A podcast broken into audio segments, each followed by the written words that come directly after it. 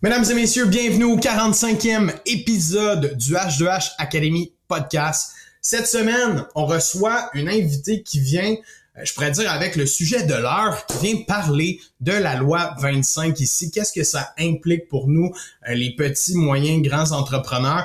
Euh, qu'est-ce qu'on doit faire pour se, se, conformer à cette nouvelle loi-là? Et on vient aussi parler de cybersécurité, qui est un enjeu très important, mais cependant, je pourrais dire sous-estimé. Hein, on voit pas euh, tous les, méandres que ça pourrait causer euh, de ne pas avoir une bonne cybersécurité dans nos entreprises web. Donc, je vous laisse à l'instant avec Emeline Manson et moi-même pour parler de ces sujets. N'oubliez pas, si vous appréciez le podcast, allez vous abonner, allez laisser un 5 étoiles, ça fait toute la différence pour nous. Bonne écoute.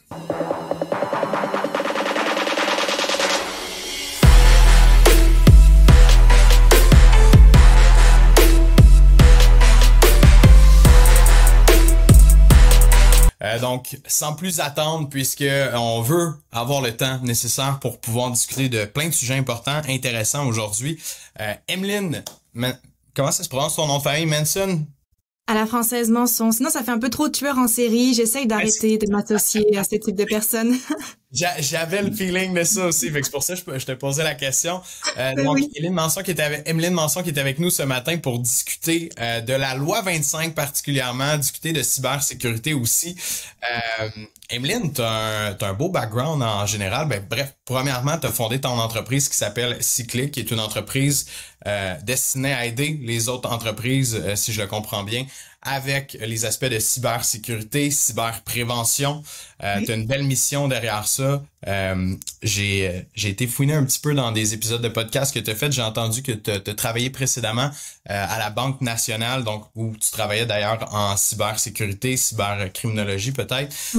Euh, et tu as décidé d'aider les consommateurs parce que j'imagine que dans une banque, on le voit de façon assez fréquente, hein, des gens qui se font hameçonner euh, par rapport à la cybersécurité. Puis toi, tu as décidé de faire Hey, je veux, je veux aider les gens, je vais, je vais me lancer à mon compte pour euh, soutenir ces gens-là. Puis euh, peut-être juste pour terminer un peu ta présentation, tu as fait un bac aussi en euh, criminologie qui t'a amené en cybersécurité ensuite. C'est bien ça? Ouais, exact. Cool. Et aujourd'hui, euh, Emeline, j'avais une question pour toi afin de lancer le bal. Euh, puisque toi, tu travailles dans, dans ce monde-là, donc de la, de la fraude, euh, des, des, des gens qui sont, on pourrait dire, assez créatifs afin de Mhm. sortir de l'argent, des mots de passe, peu importe, tout ce qu'on veut.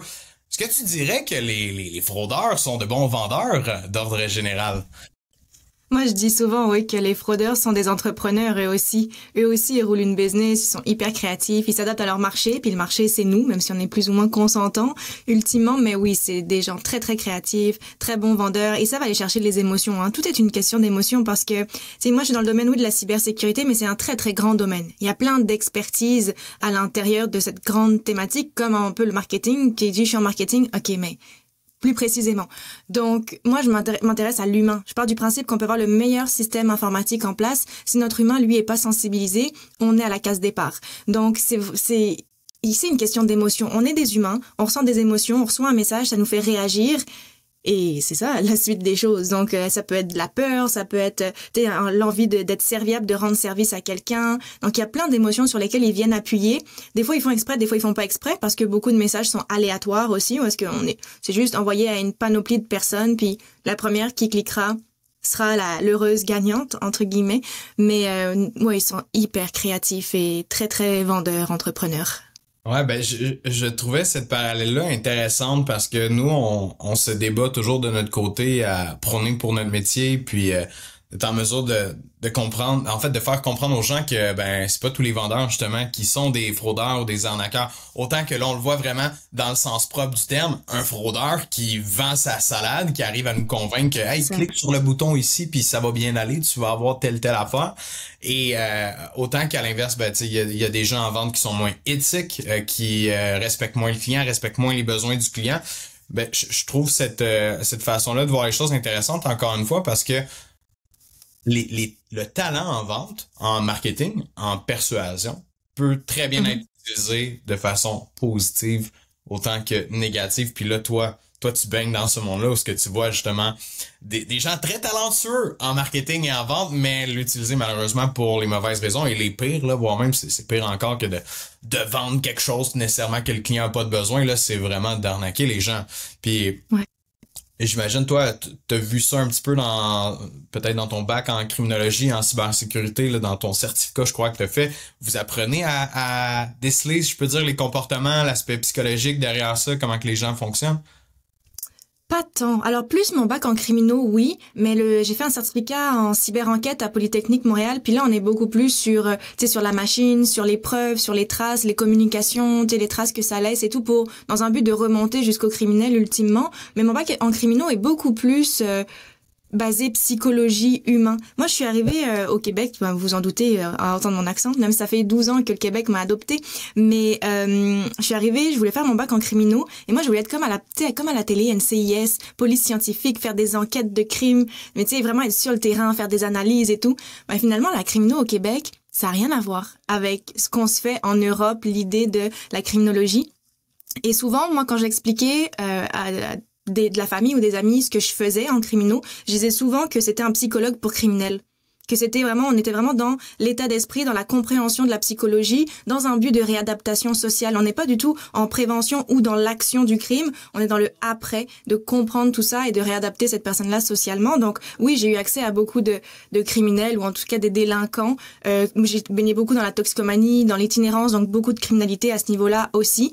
Euh, et oui, c'est de la psychologie. Finalement, il y a beaucoup de statistiques, il y a beaucoup de, de grandes théories plates en criminologie, mais indirectement, on revient toujours à la, un peu la psychologie, la motivation, et tu sais, un peu le, le, le triangle de qu'est-ce que ça m'apporte, qu'est-ce que je risque si je me fais prendre, et euh, le, le bassin de personnes possibles et disponibles en tant que client, entre guillemets. Donc oui, c'est énormément de psychologie, mais en cyber en tant que tel, on nous l'a pas tant appris. Et moi, justement, j'enseigne un, un de mes cours, euh, parce que j'enseigne à Poly, maintenant j'ai trois charges de cours, et un, c'est l'analyse de la cyber-victimisation. Parce que euh, j'ai j'enseigne à de futurs enquêteurs qui veulent absolument courir après le méchant, mais on s'entend dans des cas de crimes cyber, on met très rarement la main sur le méchant malheureusement pour toutes sortes de raisons, parce qu'il est à l'extérieur, parce qu'il utilise des technologies qui permettent de l'anonymiser. Et ce que je veux faire, c'est sensibiliser aussi nos gens en disant, t'as accès quand même à une victime, par contre, à quelqu'un qui a vécu des choses, et ça doit être aussi dans les capacités qu'on développe de l'accompagner comme il faut, au niveau de l'écoute, au niveau euh, de la patience, au niveau de, tu sais, juste d'être là, de faire des suivis. Donc, c'est c'est pas quelque chose de central dans le domaine de la cyber. C'est pour ça que je pense que j'ai, je me suis fait ma place en si peu de temps que je me suis partie à mon compte parce qu'il y a comme vraiment une lacune sur l'aspect humain et psychologique. Tu as voulu te positionner plus dans l'action, justement, dans la prévention avant que ça arrive pour aider les gens à, à empêcher ce genre de situation-là ou du moins à être prévenus de ne afin de ne pas vivre ce genre de situation-là, au lieu justement d'être dans l'analyse après, pourquoi, comment, qu'est-ce qu'ils ont fait. Donc là, c'est ce que tu fais d'ailleurs avec les entreprises. Tu es dans la prévention avec eux, tu les aides à mettre des systèmes, des stratégies en place, ou du moins des, des outils peut-être en place qui vont les empêcher justement de vivre ce genre de, de situation-là concrètement. Fait tu préfères être dans cette position-là que justement dans l'analyse ensuite là, de ce que je comprends. Tout à fait. Puis être dans là où est-ce qu'on a du pouvoir en tant qu'humain aussi. Parce que je veux dire, moi, en tant qu'humain, j'ai un ordi entre mes mains, puis je suis comme, oh, ben, je fais confiance à l'ordi.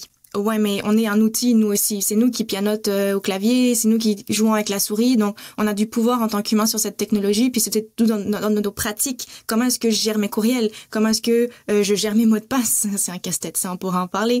Euh, donc, tu sais, c'est toute la gestion de ces outils-là. Oui, on fait affaire avec de grandes plateformes, avec les Microsoft de ce monde, les Google, les HubSpot, tu sais, avec ces grosses plateformes. Mais on a aussi, et ça, ça va faire un, un parallèle avec la loi 25, mais aussi on a une responsabilité face à ces plateformes. Même si elles sont sécurisées, il y a une porte qui est la nôtre, c'est-à-dire notre courriel, notre mot de passe pour rentrer dans cette plateforme. Et ça, il y a juste nous qui avons du contrôle là-dessus. Puis, tu on parlait en off un petit peu de vous l'épisode avec un compte Facebook qui a été piraté. Tu sais, c'est un humain à la base qui avait peut-être de moins bonnes pratiques au niveau de, de comment est-ce que son Facebook était paramétré, était configuré. Et donc, c'est une porte d'entrée hyper facile pour les fraudeurs ensuite. 100%. Puis ça, ça m'apporte à, me questionner quand tu parles de ça parce que euh, tu sembles justement, toi tu le vois souvent, c'est quoi le pourcentage d'entreprises qui vit du, je pourrais dire du hack là, concrètement euh, ici au Québec, là, mettons? Alors la statistique, il y a la statistique officielle et la statistique un peu underground qui est beaucoup plus réaliste. Parce que si tu regardes les statistiques officielles, c'est très peu euh, réaliste. Ça nous dit que 20% des entreprises déclarent avoir été touchées. Donc déclarer, ça veut dire qu'ils l'ont dit. Ça veut pas dire qu'il s'est pas arrivé quelque chose. Et ce, quand on regarde 20%, c'est une entreprise sur cinq. On dit oh c'est pas tant que ça, faut pas capoter tant que ça. Mais elle est pas réaliste cette stat elle est pas réaliste parce que c'est les gens qui le déclarent, puis les gens, on va pas le déclarer souvent pour éviter les retombées réputationnelles et hein, tout ce qui s'ensuit. Quoi qu'avec la loi 25, ça va être amené à changer. Si c'est des incidents qui concernent des renseignements personnels, on va devoir le déclarer.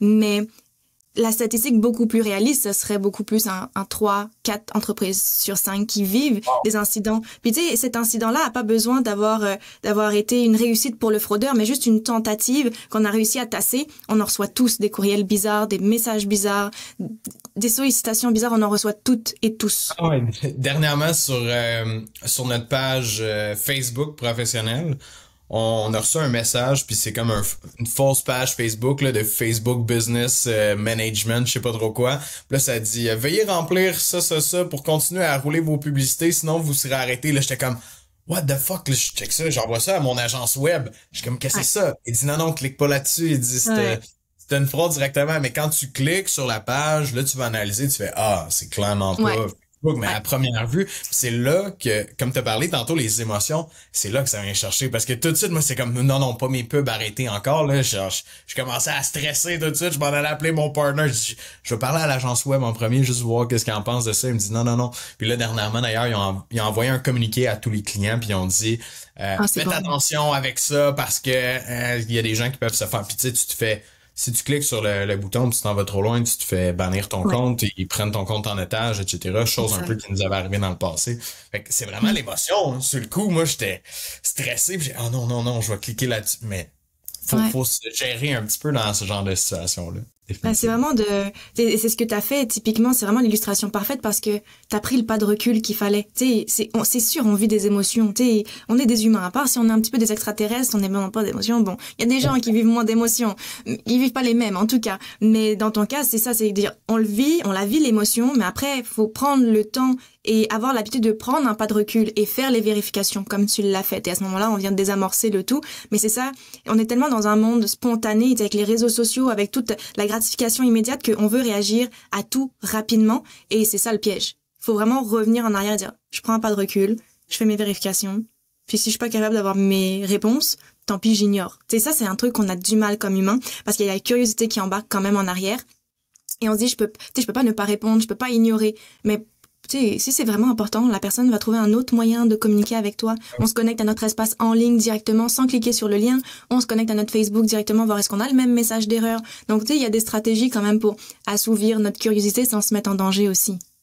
Ouais, puis c'est important de, justement, comme que tu le fais, de, de, de, je pourrais dire, euh, exposer ça aux gens le plus possible. Tu sais, moi, quand je, je vois des messages comme ça, je suis comme, ah si, je suis content de le voir parce que on dirait je, je sais tout de suite que la prochaine fois que ça va arriver, je vais, je vais faire attention un petit peu parce que sur le coup, j'étais j'étais pris dans les émotions initialement, mais on dirait quand on est bien prévenu, c'est le mot que je cherchais tantôt, quand, quand il y a beaucoup de prévention qui est faite à, ce niveau-là, ben on arrive face à une situation comme ça, puis on est moins émotif justement et plus rationnel à dire wow minute, what is that?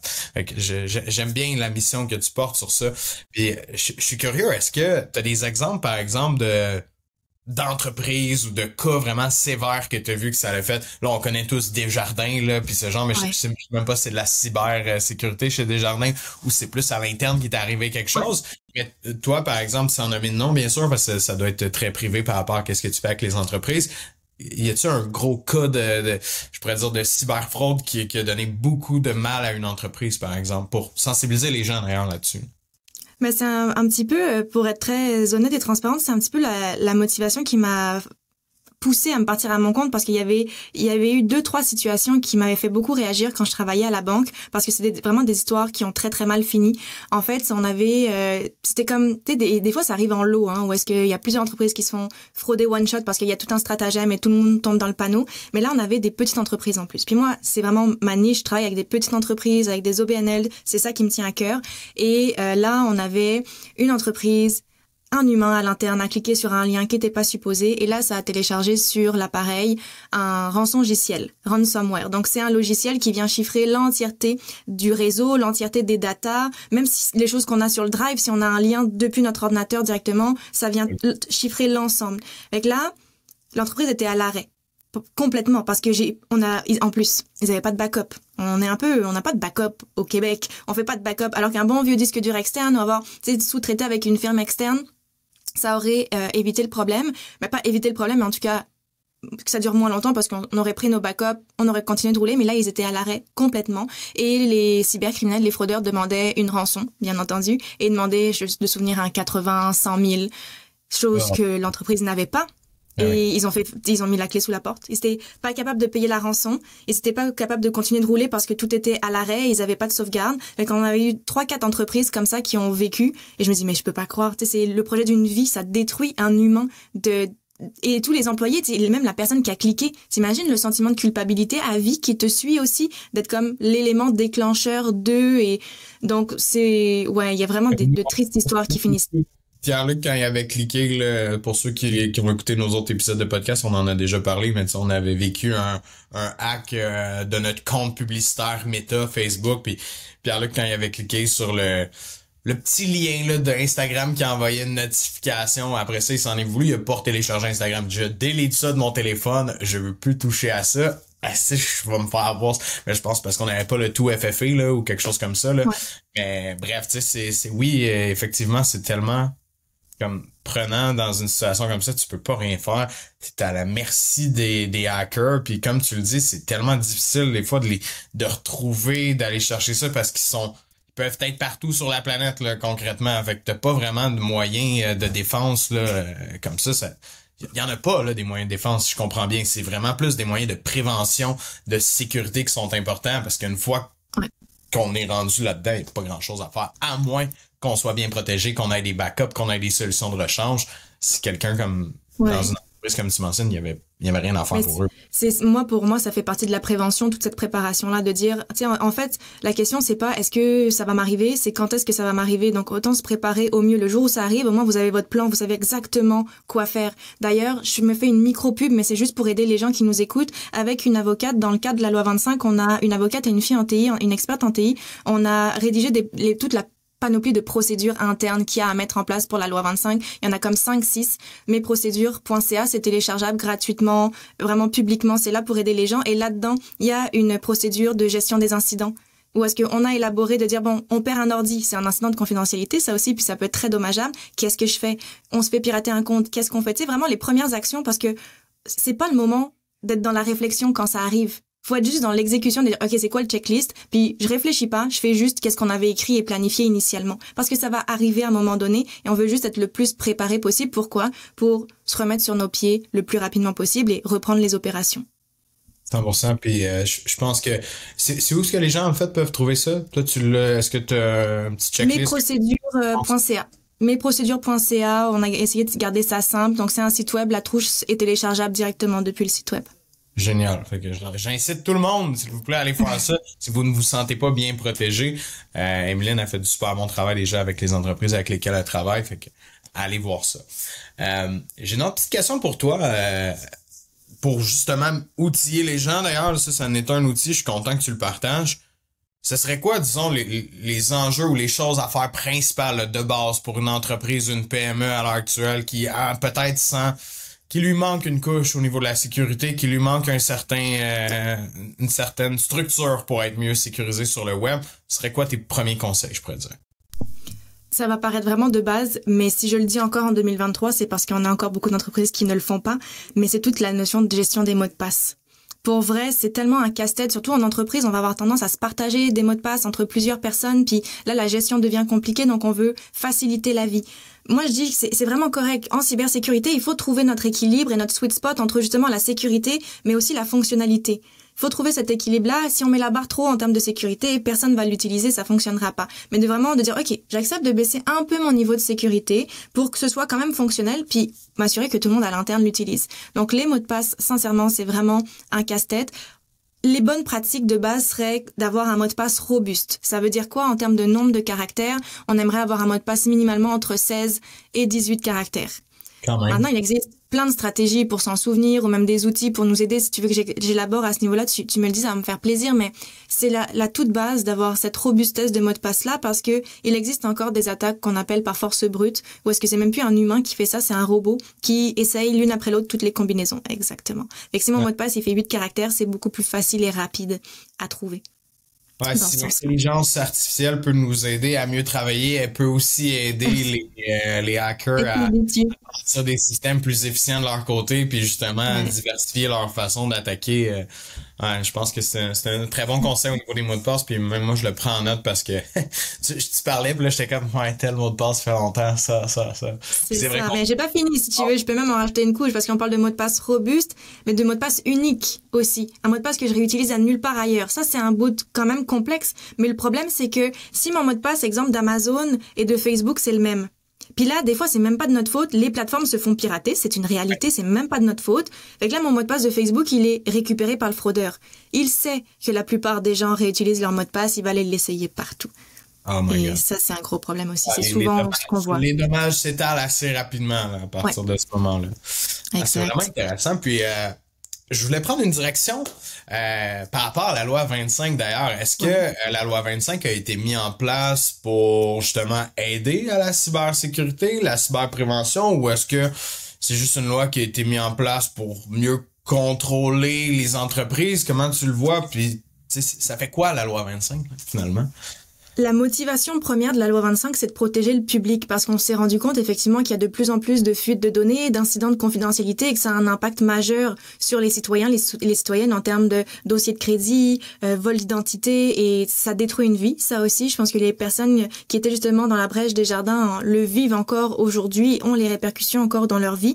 Donc, ce que veut la loi, c'est éviter ces incidents-là. Et ça, ça passe effectivement par la conscientisation des entreprises qui, elles, détiennent les renseignements personnels sur les citoyens, sur les citoyennes, sur nos équipes aussi, nos employés, on n'y pense pas, mais RH, on a foule de données sur nos employés, on a leur numéro d'assurance sociale, on a spécimen de chèque et ainsi de suite. Donc, c'est ça la motivation de, de la loi. Ils insistent ils insistent un petit peu sur la notion de cybersécurité, mais tu sais, c'est une loi, donc c'est pas mal juste un checklist de ça te prend ça, il faut ça, il faut ça, mais c'est pas magique non plus. Même si tu es conforme à la loi 25, ça ne va pas t'empêcher d'avoir un incident de confidentialité non plus. Parce que comme on le disait, de toute façon, ça va arriver à un moment donné. Nous, ce qu'on veut, c'est éviter les risques, fermer les portes d'entrée inutiles, puis d'avoir un meilleur contrôle justement sur euh, la façon dont on a cloisonné tout ça. Donc c'est c'est c'est plutôt ça l'objectif, c'est de protéger le public. Donc, pour beaucoup d'entreprises, ça peut être comme un fardeau là, en ce moment de faire ça, puis de s'adapter, je pourrais dire, à la loi 25 en soi, parce que justement, ils n'ont pas d'avantage techniquement à le faire au niveau sécuritaire tant que ça euh, pour pour se je pourrais dire pour solidifier les barrières de l'entreprise puis s'assurer qu'il n'y ait pas justement de fraude ou quoi que ce soit c'est pas la même procédure que de mettre la loi 25 en place pour quelqu'un par Ça va amener des réflexions indirectement. Après, ça dépend avec quel expert tu parles. Parce que quand tu as des experts qui sont juste loi 25, bah, ils ont l'expertise légale. C'est pour ça que moi, je pense que loi 25, ça prend un peu une équipe multidisciplinaire parce qu'il n'y a pas juste le côté légal, il y a effectivement, comme tu dis, le côté cybersécurité là aussi. Moi, je pense que ces deux thématiques sont indissociables et ça dépend donc avec qui tu parles. Moi, selon moi, quand j'accompagne des clients avec la loi 25, c'est sûr que je fais un détour cybersécurité tu sais, je veux qu'on fasse un inventaire et savoir ben, qu'est-ce que tu as, où est-ce que tu l'as, qui y a accès, comment c'est protégé, puis de venir colmater tout ça là où est-ce qu'il y a potentiellement des lacunes. Donc moi, selon moi, c'est indissociable, mais ça va vraiment dépendre à qui on parle. Mais je suis d'accord avec toi sur la notion de fardeau parce qu'en plus, tu nous on est dans des entreprises, souvent on voit beaucoup rentabilité et, et c'est pas c'est pas une, une démarche qui te rapporte de l'argent, mais c'est une démarche qui peut quand même euh, faire briller l'entreprise. Tu sais, j'essaie de voir le positif en disant ça peut démarquer des concurrents, de dire nous la protection des données est importante pour nous, puis tu sais de marteler un petit peu plus là-dessus. Je trouve que ça peut être aussi une belle façon de se différencier. Par contre. Ouais, je suis 100% d'accord avec toi parce que euh, on peut le revirer à notre avantage. Si on veut justement mousser notre marketing puis mieux vendre notre service, ben si on protège mieux les données de nos clients, évidemment, ben ça devient intéressant, surtout dans un monde où est-ce que la cyberfraude prend de plus de de plus en plus de place, ben plus que l'entreprise elle est alerte à ce niveau-là, ben selon moi, les consommateurs vont avoir des incitatifs avec le temps de le faire parce que euh, je pense que la fraude va continuer d'évoluer autant que le web, donc ça va devenir ben peut-être, je sais pas, ça va devenir de plus en plus dangereux parce qu'on on met de plus en plus de, de systèmes pour se, se mm. backer contre ça, mais ça reste quand même que le risque va toujours être présent. Fait que moi, j'aime bien cette approche-là. Et je, je, me questionnais à ce niveau-là, moi, personnellement, euh, c'est quoi les impacts que ça a on peut rentrer un petit peu dans les détails. Je pense qu'il y a beaucoup de gens qui étaient intéressés à entendre cette réponse-là aujourd'hui. C'est quoi les impacts que ça a au niveau justement du marketing et de la prospection, par exemple, pour les entreprises? Euh, parce que j'ai des étudiants qui sont des conseillers financiers, euh, qui sont des courtiers immobiliers, qui font de la sollicitation de, clients à gauche et à droite. Euh, puis autant justement que j'ai des gens qui font du marketing, des campagnes publicitaires, nous on en fait. C'est quoi les impacts que ça a à ce niveau-là pour une entreprise? Première piste de réponse, ça dépend avec quel type de client on fait affaire. Parce qu'il y a une distinction importante au niveau de la loi 25, c'est ce qui concerne les renseignements personnels versus les renseignements professionnels. Donc la sollicitation auprès de citoyens, de citoyennes, de particuliers versus d'entreprises va être différente et en fait très simplement, tout ce qui touche les renseignements professionnels, donc qui concerne quelqu'un dans l'exercice de ses fonctions, ça embarque pas du tout dans la loi 25. Donc ça, c'est comme toute une game complètement différente. C'est pas une raison pour pas, pas prendre soin et faire les choses tout croche. Ça va être notre réputation anyway qui va en pâtir. Mais la loi 25 concerne vraiment les particuliers, les citoyens, les citoyennes, leurs renseignements personnels. Et qu'est-ce que ça change en termes de sollicitation? Tout le cœur là-dedans, c'est la notion de consentement. Il y a beaucoup de choses qu'on fait en marketing, qu'on le fait peut-être sans le consentement de la personne, parce qu'on dit, oh, ben, le consentement a été donné indirectement. Non. La loi 25 veut que le consentement soit donné directement. Donc, je te donne un exemple. J'ai des clients, les abonnés automatiquement à la fin du mandat à mon infolettre, j'ai pas eu le consentement expressément pour ça. J'ai pas demandé, j'ai pas fait aucune case à demander case, une case à cocher à mon client en disant souhaitez-vous vous abonner à mon infolettre? Il n'y a pas cette action-là. Donc, dans ces conditions, je ne serais pas supposé utiliser cette adresse courriel-là. Mais ça, avant la loi 25. mais... Il y avait une autre loi, là, je me souviens plus laquelle. Là, euh, c'est... La loi anti-pourriel. C'est 27, c'est 25, je me souviens plus, quelque chose comme ça. Ah, je, me, je me souviens plus du, des numéros, mais euh, je pense de souvenir c'est plus la loi anti-pourriel, même où est-ce que le consentement doit être renouvelé à chaque deux ans, ce que personne ne fait d'ailleurs. Mais ouais. Euh, ouais, ça encadrer tout ça, mais là la loi 25 vient vraiment comme remettre un coup là-dessus en disant le consentement, c'est un élément hyper important. Donc même au niveau au six mois maintenant, hein, le consentement, si je ne me trompe pas. Non, c'est pas ça? Non, ça dépend comment est-ce qu'on l'a demandé.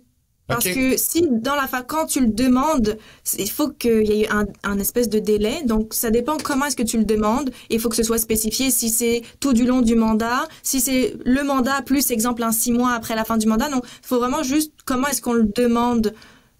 On aurait le droit, tu vois, justement, j'ai des gens dans le domaine de la santé qui m'ont posé exactement cette question-là en disant, exemple, je suis ostéopathe, est-ce que le consentement, je dois le demander à chaque fois à mon patient? Je suis comme, non, tu t'étends aussi longtemps que ton patient est patient, le consentement, tu le donnes une fois. Et tant et aussi longtemps que la personne reste active, il y a la notion aussi de délai de conservation des renseignements personnels, mais tant et aussi longtemps que la personne reste active, tu gardes ces choses, tu gardes ces renseignements que tu as besoin et qui sont utiles euh, au, traitement euh, et aux consultations. OK. OK, ça c'est intéressant parce que tu vois, moi j'avais comme j'avais compris au oh, tabarouette va falloir renouveler comme souvent le consentement des gens parce que par exemple dans mon infolette nous on a comme 4500 personnes qui sont abonnées puis qui ont, ils ont cliqué sur le petit bouton pour être dans notre infolette euh, puis là, j'étais comme, oh non, va, va, falloir je leur, je les resollicite. Mais tant qu'ils restent dans l'infolette, dans le fond, même s'ils nous ont déjà donné leur consentement auparavant, ça tient, là. Puis je peux continuer à envoyer des courriels à ces gens-là. Alors là, c'est la loi antipourrielle qui embarque, qui dit, elle, théoriquement, à chaque deux ans, théoriquement, il faudrait comme renouveler le consentement. Moi, ce que je pense, c'est toujours dans mon équilibre, sécurité, fonctionnalité, loi 25, maintenant c'est un triangle, mais c'est de dire tant et si longtemps que la personne est active, tu sais, peut-être qu'à chaque deux ans, je peux effectivement faire un petit ménage. S'il y a une, une, personne qui est abonnée, qui a pas ouvert mon infolette, qui l'a même pas ouvert depuis, ça fait un an, ça, on peut peut-être faire, nous, aussi un petit ménage, ultimement. Mais, tu la personne a la, possibilité de se désabonner. Donc, c'est pas comme s'il n'y avait pas de porte de sortie si ça y tentait plus non plus. Non, effectivement. Puis euh, j'aime bien l'aspect que tu que apportes de soi-même faire un ménage parce que de toute façon, ça vient fausser mm-hmm. des données à certaines personnes aussi quand on regarde le point de vue marketing la chose. T'as des gens qui sont inactifs, puis là tu regardes ton taux d'ouverture dans les courriels par exemple, puis ah, il est bas, bah oui, mais t'as 500 personnes qui ne sont plus dans ta clientèle cible, donc vaut mieux que tu les enlèves puis tu regardes sur des, des données un petit peu plus réalistes euh, du moment. J'aime bien euh, cet aspect-là. donc là, revenons euh, juste sur la loi 25 overall. C'est quoi les, on pourrait dire les deux, trois choses principales que ça implique là, concrètement, juste pour donner des, des, des trucs aux gens qui nous écoutent? C'est quoi les deux, trois choses que ça implique pour une entreprise vite mettons, en démarrant.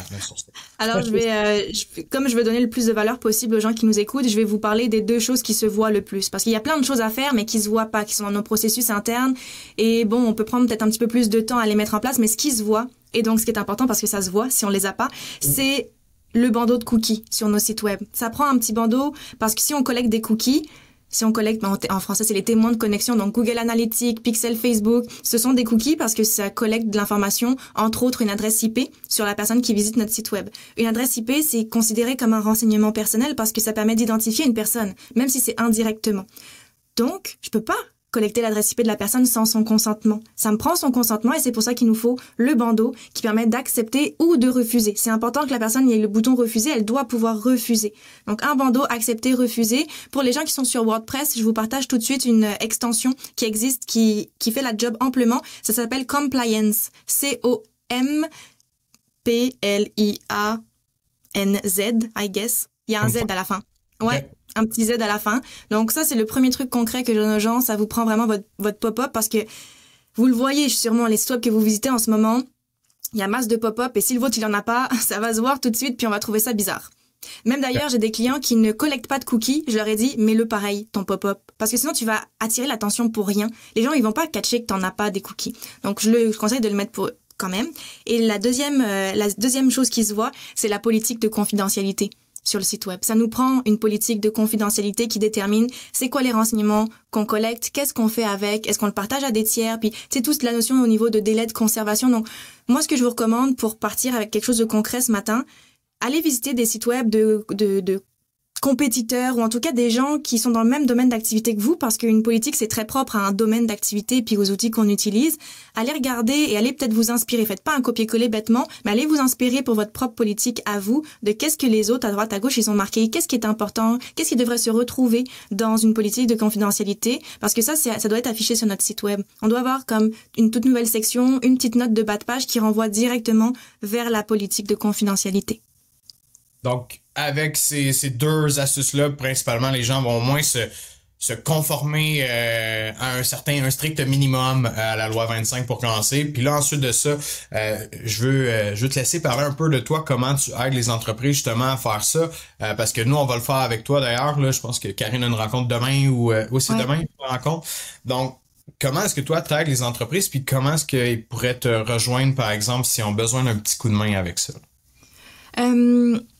Très bonne question. Alors, il y a deux volets avec la loi 25, c'est que soit on veut former nos équipes parce que, tu sais, ultimement, oui, on est peut-être conforme, on a fait affaire avec une, firme externe où je vais vous parler de comment nous, on peut vous aider aussi, mais peu importe, loi 25 au niveau gestion, gestionnaire, vous êtes CT, mais les employés, on veut les former. Et ça, la loi, elle demande, elle dit, ben, les gens qui manipulent des renseignements personnels, assure-toi qu'ils aient de bonnes pratiques avec. Donc, on peut donner un coup de main au niveau de la formation aux employés. Comme vous voyez, euh, nous, les formations sont hyper dynamiques, on, tu on parle de la vie personnelle, on fait des liens, des parallèles parce que c'est ce qui nous parle en tant qu'employé, on s'en fout de la loi 25 ultimement.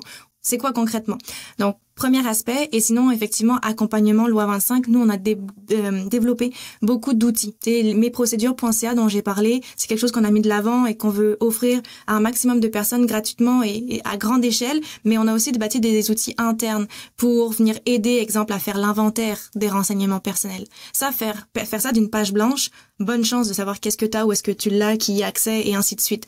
Donc, on bâtit aussi beaucoup d'outils, puis on est capable de euh, d'accompagner. Généralement, ce qu'on propose, c'est trois rencontres d'accompagnement euh, d'une heure chacune, où est-ce qu'on laisse des petits devoirs entre les rencontres et tout, avec un checklist pour voir, OK, où est-ce qu'on en est, notre liste de contrôle et tout. Donc, ça, on est capable de donner un coup de main. Ensuite, ben, on, on, on remplace pas des avocats, des avocates non plus. S'il y a des trucs beaucoup plus poussés, ça nécessitera une... Euh, un conseil juridique à ce moment-là. Puis une chose, je pense que j'en ai parlé, jamais parlé publiquement, mais Karine est au courant, on va en parler demain.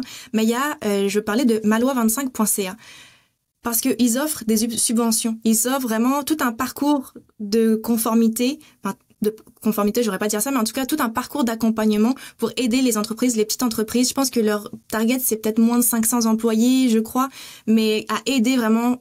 Pour vrai, le parcours coûte genre 1000 dollars et quelques, puis ça inclut genre un 10 heures d'accompagnement, la formation aux équipes. Donc c'est vraiment intense, maloi25.ca. Pourquoi j'en parle? Parce que j'ai la chance d'être fournisseur pour eux, donc il y a beaucoup des mandats qui, euh, qui, qui nous reviennent, nous aussi. Donc c'est nous qui pouvons quand même accompagner avec nos outils et tout les entreprises. Donc maloi25.ca, les gens peuvent regarder, ça vaut vraiment la peine. Le, montant, les subventions sont déjà appliquées sur... Il y a pas, c'est pas, faut pas appliquer, puis que c'est compliqué, puis que c'est plein de paperasse. On va sur le site web, on décide de qu'est-ce qu'on veut, on met Cyclic comme euh, fournisseur si ça vous tente, ou tout autre, c'est vraiment parfait aussi. Nous, on est pas mal occupés, donc on, s'en doute. Mais euh, c'est quand même une belle alternative. Ça, ça vaut beaucoup plus la peine de passer par eux, budgétairement, financièrement parlant, que par nous directement, grâce aux subventions. Le, projet des gens.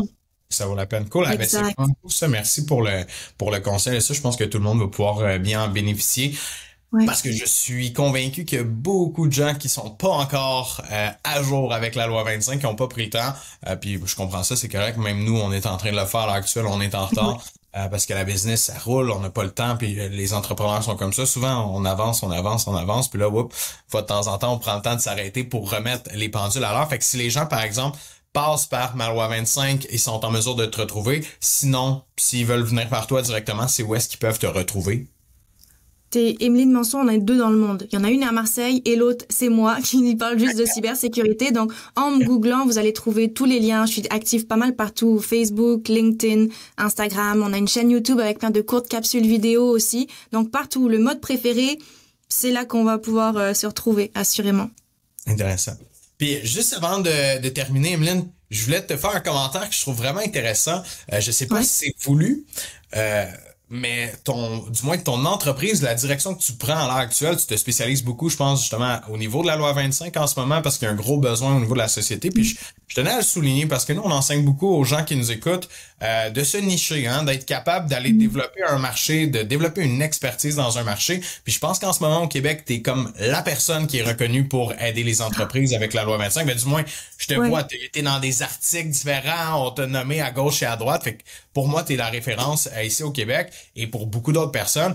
Puis je trouve que c'est euh, une belle façon justement d'avoir pris un détour. Je sais pas s'il y a une raison pour laquelle tu dis je vais focuser plus sur la loi 25 que d'autres choses. Évidemment, c'est dans ton dans ton corps de métier, mais c'est une belle réflexion entrepreneuriale que tu as faite. Puis euh, j'invite les gens à s'inspirer de ça, parce que nous, on leur montre développer la business puis aller justement se nicher comme ça.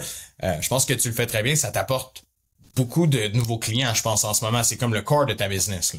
Ouais, ouais, ouais, ouais, pour vrai, parce que nous, à la base, ce qu'on fait, c'est de la formation en entreprise euh, sur les bonnes pratiques à avoir. Mais je dirais 90% qu'on a des mandats en ce moment, c'est de la loi 25. Mais pour moi, je reste dans ma mission. Je reste quand même alignée. C'est une autre façon simplement de le besoin, il est là. Puis, tu sais, moi, quand j'ai parti mon entreprise il y a trois ans, il y a trois ans, les gens me disaient, Emeline, c'est le fun ce que tu fais, mais moi, ça m'arrivera pas. Je me ferai pas attaquer. Tandis que là, avec, grâce à la loi 25, notre discours change. Dire, ouais, je sais, mais j'ai pas le temps. Fait que tu sais, il y a comme un switch déjà motivationnel qui a changé. je me dis, bah tu sais, il faut juste trouver les gens, ils ont pas le temps parce que ça paraît une montagne. C'est pas tant une montagne que ça. Tu sais, pour des raisons marketing, on va rendre ça plus compliqué que ça l'est potentiellement réellement. Mais tu sais, les gens, ils ont juste besoin d'une étape. Donc oui, effectivement, je me suis, c'est 90% des mandats qu'on a, c'est vraiment loi 25 au point où j'ai formé une deuxième personne parce que moi toute seule, je suis plus capable. Ben, c'est correct, c'est bon signe dans ce moment-là. Ça veut dire que la, la, business va bien, que le service que tu rends aux gens euh, fonctionne puisque ça continue de grossir. Fait que félicitations pour euh, ton succès avec ça. Je tiens à te remercier encore une fois euh, d'être venu sur le podcast aujourd'hui. plein de conseils, d'outils, d'astuces que les gens vont pouvoir appliquer dès maintenant. C'est ce que je trouve vraiment pertinent sur ça parce qu'il y a beaucoup de gens qui se posaient des questions là-dessus. Donc, encore une fois, Emeline, merci beaucoup. J'espère qu'on va avoir la chance de se reparler bientôt puisqu'on on risque fortement de travailler ensemble. Assurément. Puis je me porte disponible. Je vais me joindre au groupe aussi où le live a eu lieu. Si les gens veulent poser leurs questions directement en commentaire, je m'engage à y faire un petit tour puis pouvoir y répondre. Donc n'hésitez pas à mettre vos, vos questions, même si c'est peut-être trop pointu par rapport à ce qu'on a regardé. Vous n'hésitez pas, je vais répondre. Génial. Merci beaucoup, Emeline. Merci à tous d'avoir été là. Merci. À la prochaine. Merci guys d'avoir été présents lors de ce 45e épisode. J'espère que vous en avez retiré pour votre argent, pour votre temps du moins, parce que c'est gratuit le podcast, on va se le dire. Euh, donc, euh, merci encore une fois d'être là. Merci d'être à l'écoute semaine après semaine. Vraiment apprécié. N'hésitez pas à nous laisser vos commentaires, à nous partager si vous avez des invités, avant même que vous euh, aimeriez qu'on reçoive sur le podcast directement. Écrivez-moi, écrivez-moi dans les commentaires, ça va toujours me faire un grand plaisir. Sur ce, je vous souhaite d'excellentes ventes, une bonne semaine. On se revoit dans un prochain épisode.